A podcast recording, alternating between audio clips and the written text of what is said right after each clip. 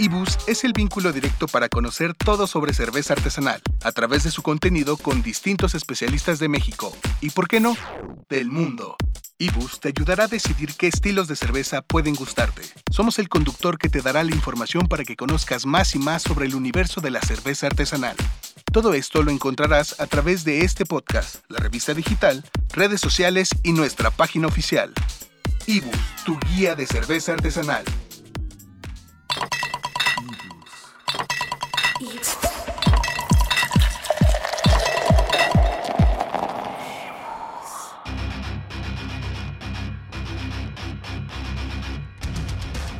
Hola, soy Paloma Contreras y estamos en el primer podcast de la revista Ibus.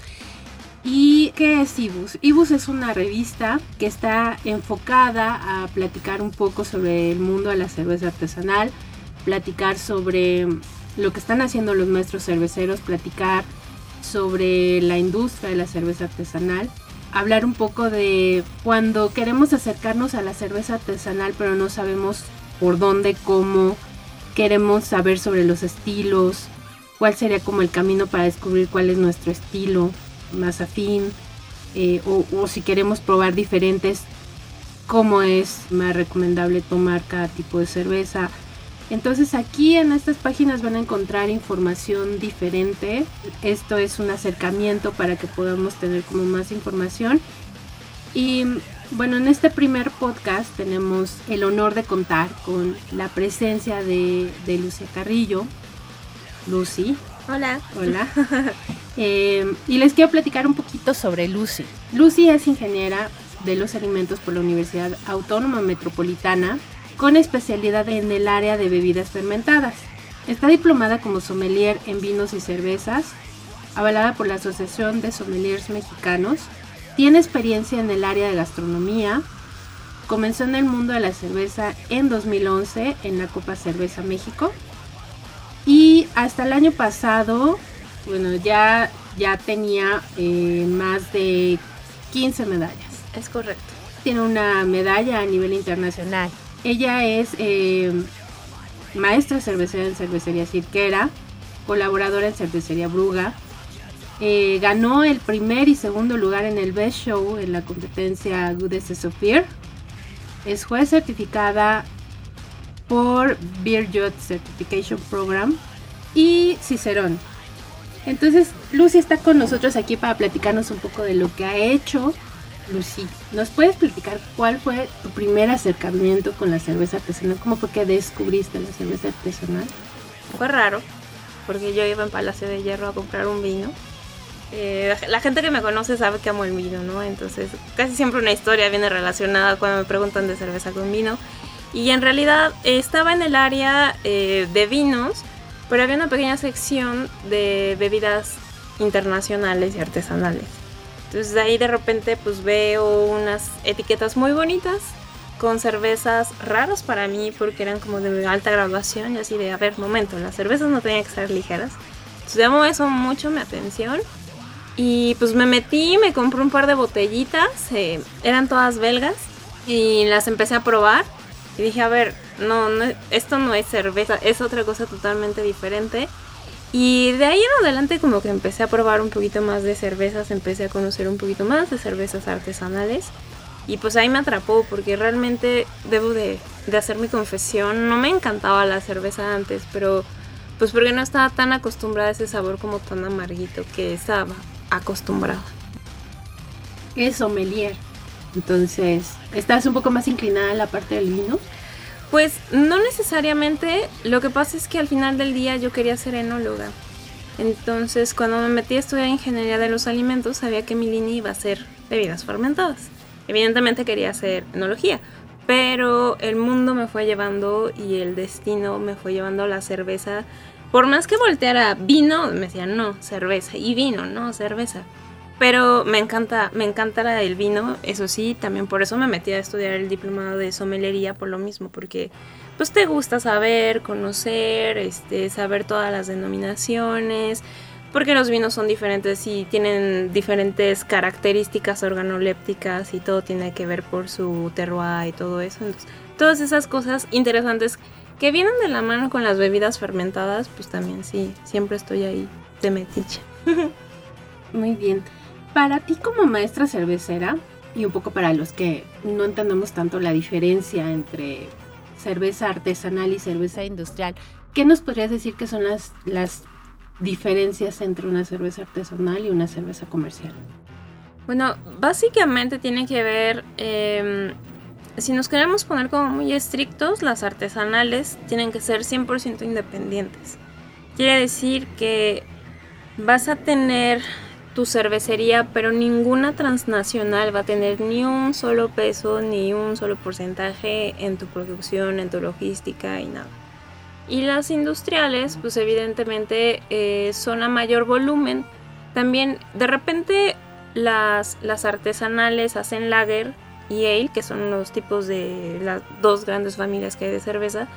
Sin embargo, las, las industriales se, se, inclinaron más hacia las lager porque son más ligeras de beber, son como más sencillitas de pasar. Otra diferencia es las artesanales son más explosión de sabor.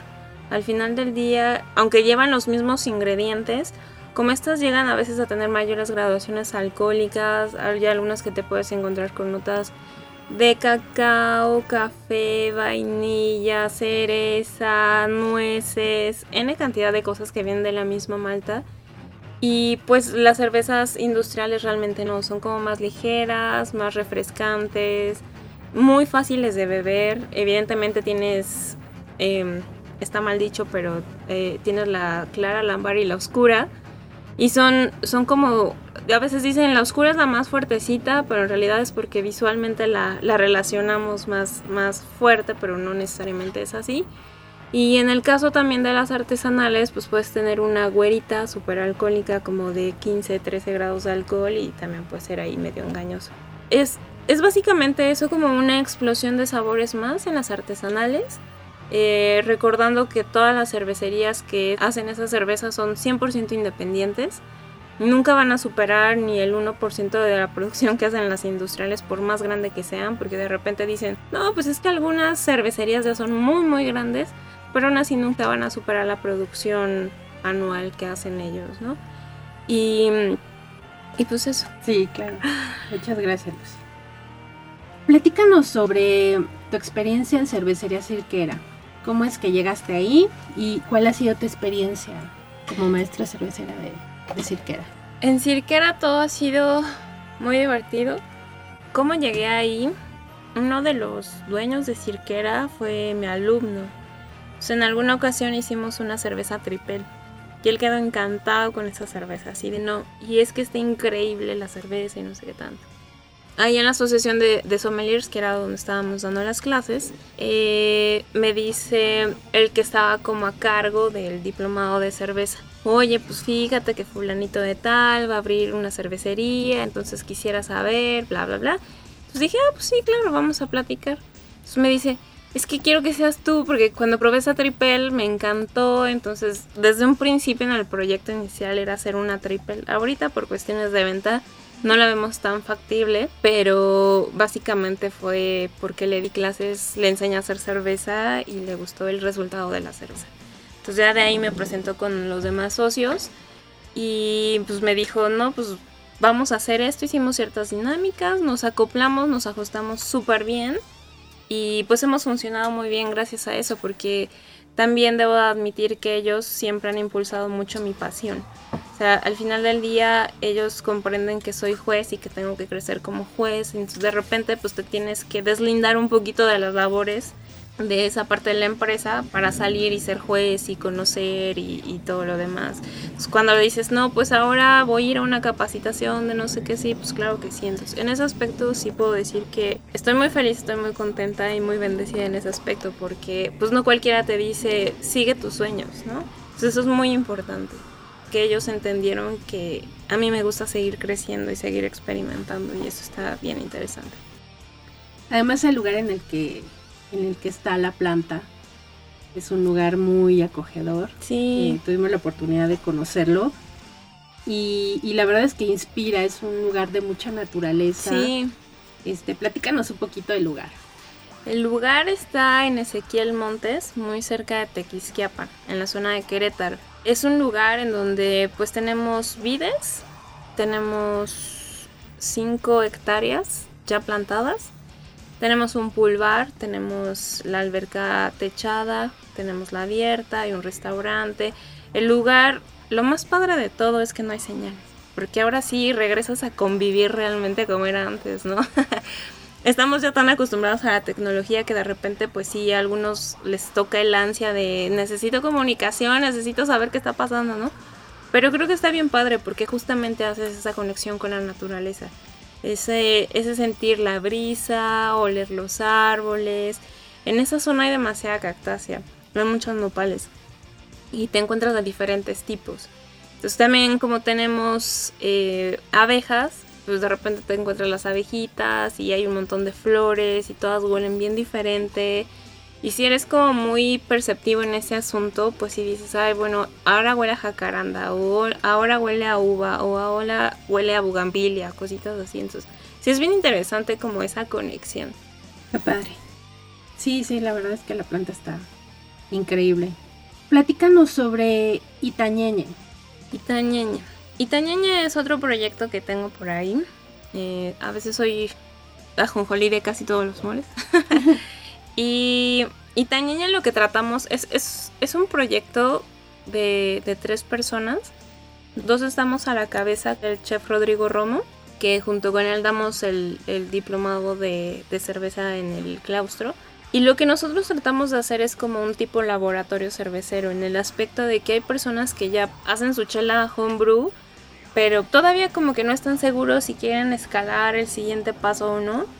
Y pues la verdad es que nosotros ofrecemos ese espacio para que vayan en nuestras instalaciones con equipo semiprofesional, pues hagan las pruebas y todo lo necesario, porque pues al final del día el mayor golpe que te das es cuando te pones ahí, sabes que la chamba es física y hay que lavar y hay que meter mano y hay que estar parado y de repente tienes que estar corriendo y aguantando un montón de cosas que realmente si tienes esa pasión lo vas a aguantar porque habrá personas que digan, ay no, yo esto, híjoles, como que me gusta nada más en mi casa, ya páselo en serio, pues no. Porque al final del día lo que nosotros queremos hacer es como un trampolín, ¿no?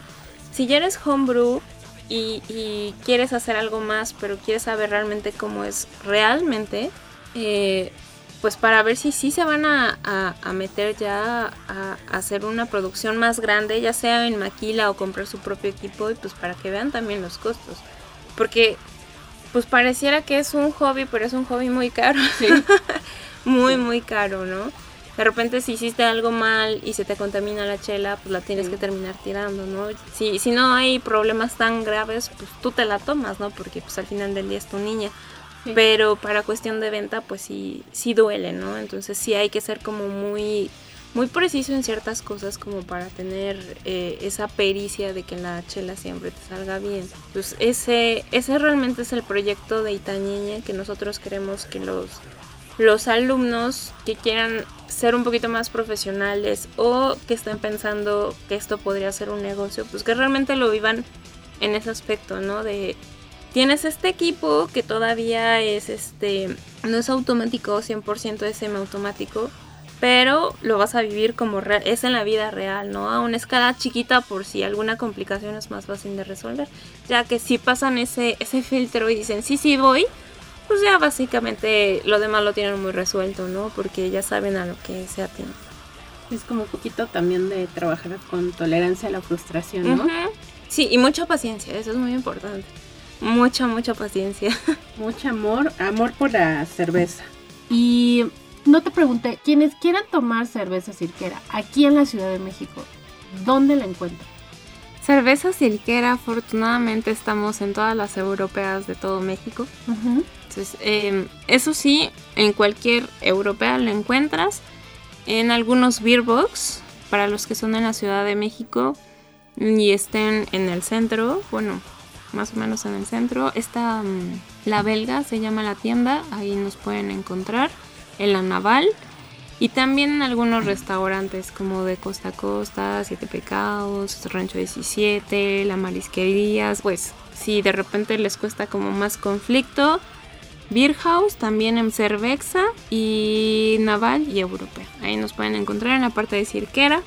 En la parte de Itañeñe nos pueden encontrar o en Beerbox Tiber o síganos en las redes sociales de cervecería Ita, porque ahí de repente no hacemos mucha producción porque al final del día nosotros apoyamos que hagan la chela los, los alumnos. Y pues cuando nosotros tenemos tiempo libre pues sí lo lanzamos, pero ya sea en Doble Malta, en Río Tíber o si no cualquier cosa, subimos en Facebook para que puedan estar siguiendo dónde. Y algo que no les he contado es que también estoy soy parte también de Bruga y Bruga es también una cervecería chiquita, somos dos chicas y un chico y nos dedicamos a hacer como mucha mucha stout y cervezas de alta graduación porque son como estilos que nos gustan a los tres. Y pues esos vamos a estar en la comarca en Vikingos creo que se llama el restaurante y también si nos siguen en cervecería Bruga con doble G eh, pues también nos van a encontrar en donde vamos a estar teniendo el producto. Decías de, de cervecería Itañeñe, es cervecería Ita, ¿ok? Solo I de Iglú, T de Tito y ya. En Facebook. En Facebook. Si se quieren poner en contacto contigo para participar, por ejemplo, en el proyecto de Itañeñe, ¿cómo podrían hacerlo? ¿A través de Facebook? Sí, a través de Facebook, mándanos un mensaje. Eh, y pues bueno, ahí lo contesto directamente. Porque los, los otros dos chicos nada más hacen guaje y no lo hacen. Pero yo, yo prometo responder personalmente. Pero sí, en cervecería Ita, ahí nos encuentran eh, arroba cervecería Ita o cervecería Itañeña. Y les cuento rápido la historia de Itañeña porque de repente dicen es un nombre raro. Ajá. Pero me encanta mucho esta onda de, de muertos y demás. Algún día estaba leyendo, hace muchos años estaba leyendo una revista, no me acuerdo si México Desconocido, National Geographic o algo así. Y estaban hablando justamente de las ofrendas y cómo se festejaban en diferentes partes de México. en el área de Oaxaca, inclusive hay una historia que se llama así. Si buscan Itañeñe o Flor de Sangre, les va a aparecer una mini historia de que fue la batalla y no sé qué tanto. Pero significa, Itañeñe significa Flor de Sangre y me gustó el nombre así medio gótico, a veces refleja mucho mi personalidad. Y, y, pues ya me gustó. Entonces en, Facebook me encuentran como Lucía Itañeñe y la gente pensaba que me apellidaba Itañeñe. Entonces de repente algunos papeles me llegaban como Lucía Itañeñe y yo, no soy Lucía Carrillo. Nos pareció chistoso y ya, se quedó. Ibus. Ibus, la revista digital que te acerca al universo de la cerveza artesanal. Síguenos en nuestras redes sociales como IbusMX, en Facebook, Instagram y Twitter. No olvides descargar nuestro primer número de la revista. Ibus, tu guía de cerveza artesanal. Ibus. En los últimos meses, y corrígeme si más bien ya incluso es un, año más, em, empezaste con un movimiento para incrementar y reconocer el papel de las maestras cerveceras en la industria. Recientemente realizaron un proyecto en conjunto que tuvo como resultado la producción especial de una cerveza. ¿Nos puedes platicar un poquito sobre esto? Sí, pues todo salió porque una chica de Estados Unidos, eh, de Yakima Hobbs, en algún momento la conocí me dijo, ay, conozco a pocas mujeres en la industria, estaría bien padre como hacer algo juntas. Quedó como un poquito en el tintero, pero después nos volvimos a reencontrar y lo empezamos a retomar. Entonces ella me dijo, existe una asociación que se llama Pink Boots y pues ellas lo que hacen es seleccionan, hacen una mezcla de lúpulos, hacen eh, las porciones que tiene que llevar cada uno y se hace una cocción y todo lo que se vende va para el cáncer con mama o dependiendo hacia dónde vaya. Le dije, ay, estaría bien padre. Me dijo, no, sí, vemos y patrocinamos y no sé qué y bla, bla, bla. Entonces como que ya nos pusimos más de acuerdo, ya entre mails nos mandábamos la información. Y, y salió me dijo, ah, pues, pues si quieres y si puedes invitar a más personas, pues estaría genial, ¿no? para mí la parte más importante y descatable es, yo invité a todas las chicas, porque de repente, como, como en todos lados hay club de tobis, para mí era, pues vamos a ir todas las chicas cerveceras, ¿no? Porque eso es lo más importante, que no importa de, de qué empresa seas. O sea, al final del día somos mujeres y hacemos cerveza y eso es lo más importante a rescatar. Y estuvo muy padre porque al final del día, eh, con esta colaboración, invitamos a varias personas, pero pues también como había eventos cerveceros importantes, pues hay que hacer producción, hay que atender el stand y esas cosas, no pudieron asistir muchas. Pero vino una chica de Detroit también a hacer cerveza con nosotros. Entonces estuvo muy padre porque al final del día nos unimos todas. La idea también era pues conmemorar el Día de la Mujer. Entonces mujeres cerveceras y se hizo justamente el Día Internacional de la Mujer. La idea era venderla en esas fechas, pero pues por cuestiones de tiempo ya no nos pudimos ajustar, pero al final del día ese es el objetivo, ¿no? Y también creo que a raíz de esto nos conocimos más chicas en el mundo porque de repente somos tantas que a veces ni siquiera nos ubicamos por lo mismo de que pertenecemos a diferentes asociaciones.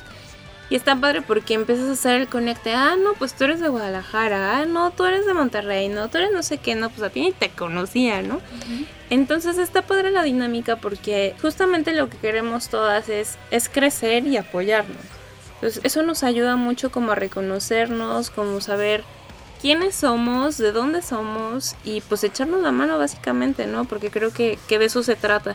Y a raíz también de esto, hay una colaboración, de hecho, en julio se va a hacer pues un congreso de mujeres como tipo Pink Boots, que son puras mujeres, pero de, de, la zona de Estados Unidos. Este va a ser en Ecuador. Entonces va a haber un pequeño congreso, pues con lo mismo, ¿no? De dar como tallercitos, hablar un poquito de la industria cervecera, dar cosas eh, cerveceras, pero para mujeres, para ayudarnos a las mujeres. ¿Qué estilo de cerveza es? Hicimos una session IPA, Ajá. que la característica principal de las session IPAs es que son más ligeritas y más refrescantes. En el aspecto de que pues nosotros pensamos ya va a ser temporada de calor, eh, necesitamos algo refrescante, que sí esté amarguito, pero pues que sea más bebible y todo lo demás. Si alguien eh, que esté escuchando esto de pronto quiere probar Antígona porque no lo ha hecho, ¿cómo podría tomarla? ¿Dónde la encontraría? Desafortunadamente ya no hay, porque eh, como es una edición limitada hicimos poca producción, porque se hicieron en las instalaciones. Bueno, cabe mencionar algo que no hemos platicado. Yo pertenezco a Cirquera, pero dentro de Cirquera hay un proyecto que se llama Adopta a un cervecero. Uh -huh. Entonces Cirquera me adoptó de nuevo a mí uh -huh. con mi proyecto Itañeñe y hicimos la producción en el equipo de Itañeñe. Entonces nosotros, si bien tenemos capacidad de 3.5 BBLs, que son 4 minutos más o menos, eh, pues solo sacamos 100 porque pues el espacio ya lo teníamos ocupado con los otros proyectos. Salieron muy pocos barriles, ya se vendieron todos, entonces desafortunadamente ya no hay, pero para el siguiente año, por temporada del de Día Internacional de la Mujer, busquen Antígona y seguro estar. Lo que sí les puedo decir es que vamos a sacar, eh, más bien, tenemos otra cerveza de parte de Itañeñe, se llama eh, Pink is the New Black. Así le pusimos, solo que lo hicimos en una cerveza tipo Black IPA. Se llama Cascadian Ale, es el estilo, es como el predecesor de, de la Black IPA. Y ese ahorita está conectado a un barril en Beerbox Tiber. Queremos conectar otro barril próximamente en doble malta. De ese sí va a haber todavía alrededor de todo el año. Vamos a estar sacando eh, ese, ese barril. Pero Antígona, pues no, porque pues tendría que volver a juntar a todas las chicas y volver a hacer la cerveza, entonces eso es más complicado, pero por si quieren probar otra de Itañeña que trae el mismo lúpulo de Pink Boots, es una buena opción. ¿Y a ti te gusta experimentar con ingredientes que no son como muy comunes? Sí. Por ahí leí algo de que habías experimentado con pulque papa loquelite. Uh -huh. ¿Te es... gusta mucho experimentar? Sí, es la parte divertida de la cerveza. Eh, dentro de esta parte que me gusta la gastronomía y todo lo demás, creo que he aprendido que el, puedes llevar sabores a la cerveza que son de un platillo. Entonces, esto viene de la inspiración de una frustración de la universidad. Porque yo quería hacer una cerveza con nopal, pero pues ya había demasiadas bebidas fermentadas y no me dejaron hacer cerveza. Hice otro producto fermentado. Sin embargo, a mí se me quedó mucho la espina del nopal. El nopal para mí era así de, tengo que hacer algo con nopal porque me encanta el nopal. Y el nopal es bien complicado porque o lo amas o lo odias. O sea, como que mucha gente dice, ay, guacala, a mí el nopal no me gusta por lo baboso y no sé qué tanto, bla, bla, bla. Y hay personas que dicen, sí, a mí me gustan en todas sus versiones y demás. Entonces, eh, pues más bien como que nos, nos fuimos a esta onda del taco placero, donde te agarras tu papá localite que él está ahí en un florerito y que la ensalada de nopal y todas esas cosas. Entonces, con Itañaña hicimos una cerveza que tiene nopal, la fermentamos en vez de utilizar levadura, pusimos pulque y en vez de adicionar dry hop pusimos el papalo quelite, pero justamente como haciendo una deconstrucción total de una bebida y de un alimento cotidiano en México y pues ahí, ahí lo pusimos. Muy bien, qué interesante este tipo de combinaciones. Bueno, quisiera que nos puedas platicar un poquito más sobre este diplomado en cerveza artesanal que, están impartiendo en la Universidad del Claustro de Sor Juana, en conjunto con, el chef Rodrigo Romo Michelena. Eh, dura alrededor de tres meses, son teórico-práctico, yo los aburro con toda la teoría y Rodrigo la parte divertida que es elaboración de cerveza. Al final del día lo que nosotros buscamos es que entiendan el por qué sucede cada cosa, cómo hacerlo y cómo resolverlo. Porque comúnmente hay personas que quieren como la recetita mágica, ¿no? De, ay, este, yo estoy pagando por mis recetas, no. Aquí no, no, no enseñamos a darles recetas, les vamos a enseñar a que ellos formulen sus propias recetas. Porque al final del día, pues como vimos hace rato de los ingredientes, lo que tú te imaginas lo puedes hacer, solo que tienes que aprender cómo hacerlo, ¿no? Porque de repente no funciona de la misma manera para todos los ingredientes, no es lo mismo una hierba un vegetal, que una fruta. Y yo los tengo que aburrir con la parte química porque necesito explicarles qué es lo que está pasando adentro. No hay mucha ciencia, pero sí les enseño cosas químicas, bioquímicas indispensables que ellos necesitan conocer, como porque también en, en la literatura van a encontrar mucho ciertas palabras, o ciertas fórmulas, estructuras, que al final del día pues los tienen que entender como para que digan, ah, ok, ya medio me sé esto, entonces ya sé como para dónde dirigirme y no vas como en blanco, ¿no? Como cuando vas a la universidad y te quieres meter a una clase súper avanzada que dices, ¿qué es esto, no? Nosotros queremos que los chavos que vayan aprendan a hacer sus recetas, les enseñamos un poco de teoría, cuestiones bioquímicas, pero también lo vemos, lo que aprendemos en la clase teórica se ve reflejado o reafirmado en la parte práctica, porque de esa manera lo relacionas más. Por eso hacemos una sesión teórica y al siguiente día práctico, para que ellos lo puedan estar ejerciendo, aprendiendo y demás, porque es más fácil. Al final del día, pues es como, como cuando vamos a la escuela, a veces terminamos aprendiendo por repetición, pero también tienes que hacerlo teórico práctico para que realmente entiendas el porqué. ¿De cuánto sería más o menos el, el cupo, las inscripciones por eh, Solo se aceptan 15 personas para que sean tres brigadas de 5. Con ese número de personas nosotros nos aseguramos que todos realmente participen en la elaboración, porque la realidad es que se podrían aceptar más, pero creo que no es tan didáctico al final del día.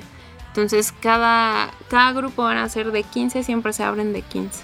Pues sí, que vayan apartando. Sí, vayan apartando, busquen. La realidad es que después de estos tres meses, comúnmente se abre una o dos semanas después, se abre el siguiente, a menos que se atraviesen vacaciones de algo. Pues al final del día, como, como tenemos que cuidar las fermentaciones, pues no podemos dejarlas descuidadas. Entonces, si hay vacaciones de por medio, se van recorriendo. Pero si no, métanse a el área continua de los diplomados de la Universidad del Claustro y pues ahí busquen, manden mensaje y ellos les mandan las fechas tentativas de los siguientes se van a abrir.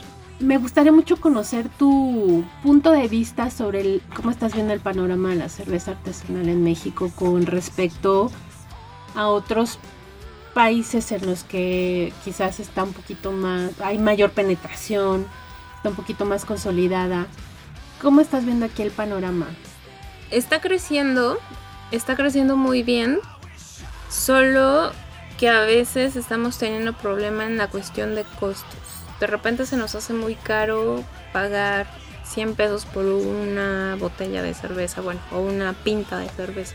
Pero la realidad es que si vieran toda la chamba que hay detrás, Y hoy en día ya hay más producto nacional, pero la realidad es que la mayoría sigue siendo de otra parte de España, que diga de, de Alemania, de Inglaterra, de Estados Unidos. Entonces todo eso genera un costo. Y las chelas se vuelven más caras justamente por eso. Pero lo más padre es que cada día te encuentras más bares, más pub, más este pues inclusive hasta tienditas especializadas en cerveza y eso está bien padre porque de repente hay algunas que quieren ser la mejor, entonces se traen cervezas de otras partes y entonces son las únicas que las tienes, entonces te andas peleando y apartando cervezas, que se me hace muy interesante, a veces yo hago eso, para poderlas probar. El mercado va muy bien, está creciendo mucho y creo que la gente está hoy en día más interesada en querer aprender, porque de repente nada más era, ah, bueno, pues yo nada más quiero la clara o ah, bueno, yo quiero la oscura. Hoy en día pues ya escuchas, ah, bueno, ya quiero una pale, quiero una sour o lo que sea. Pero la gente quiere seguir aprendiendo y por eso creo que hay más, más cursos, la gente se empieza a meter más a, a estos logs para poder saber más. Eh, y, inclusive en Facebook hay N cantidad de, de grupos cerveceros que empiezan a hablar un poquito más al respecto. Lo malo es que también de repente llega la persona que, que se cree, así como en el mundo de los vinos, que se cree súper snob y así de, ay, es que esto y las notas de no sé qué. Pues también hay que ser muy realistas. Cuando vas a degustar una cerveza solo por cotorrear, pues tampoco te pongas tan exquisito, ¿no? A menos que la cerveza sí esté muy, muy, muy mala, pues sí regrésala, ¿no? Porque eso a nosotros como productores, pues es un poco de atención, ¿no? Y decir, oye, pues pon más atención en el producto o, si no es o si no es de tu parte pues la parte de la línea de distribución o cómo la están cuidando entonces así nos vamos ayudando todos y esto sigue creciendo y que creo que es lo que ha pasado poco a poco aquí en México. Porque en otras partes del mundo saben que tiene que ir en cadena fría y que todo tiene que estar limpio sanitizado. O sea sí o sí no hay opción. Aquí medio todavía le jugamos al vivo pero cada vez es menos, o sea, eso está bien padre porque la gente está más interesada, está pidiendo producto de mejor calidad, mejores costos, y eso está bien interesante. Bueno, Lucy, te agradecemos muchísimo el que hayas podido acompañarnos en este primer podcast y en la primera edición de la revista Ibus. Eres nuestra madrina. Ay, muchas gracias. de verdad, muchísimas gracias. Te estaremos eh, volviendo a contactar pronto para que nos platiques sobre todos los proyectos que, en los que estás participando. Y pues de nuevo muchas gracias de parte del equipo de, Revista Ibus. No, gracias a ustedes por invitarme, muy agradecida por ser la madrina. Espero pues, venir aquí con cosas interesantes, igual y podemos armar cosas de repente. Gracias. Pues hasta luego y nos vemos en el siguiente episodio del podcast de Revista Ibus. Bye. Ibus. Para quienes quieran acercarse a la revista Ibus, quieran leer esta primera edición y las que van a venir más adelante, estamos en ibus.mx y en redes sociales nos pueden encontrar como arroba ibusmx, Instagram, Facebook, Twitter. Ahí queremos leer sus comentarios, saber qué les pareció, saber qué dudas tienen, de qué temas quieren que hablemos, si hay algún tipo de cerveza sobre el que les interesaría conocer un poco más. Estaremos platicando sobre los eventos a los que estaremos acudiendo eh, relacionados con cerveza artesanal. Y bueno, ahí los, los leemos y nos escuchamos la próxima.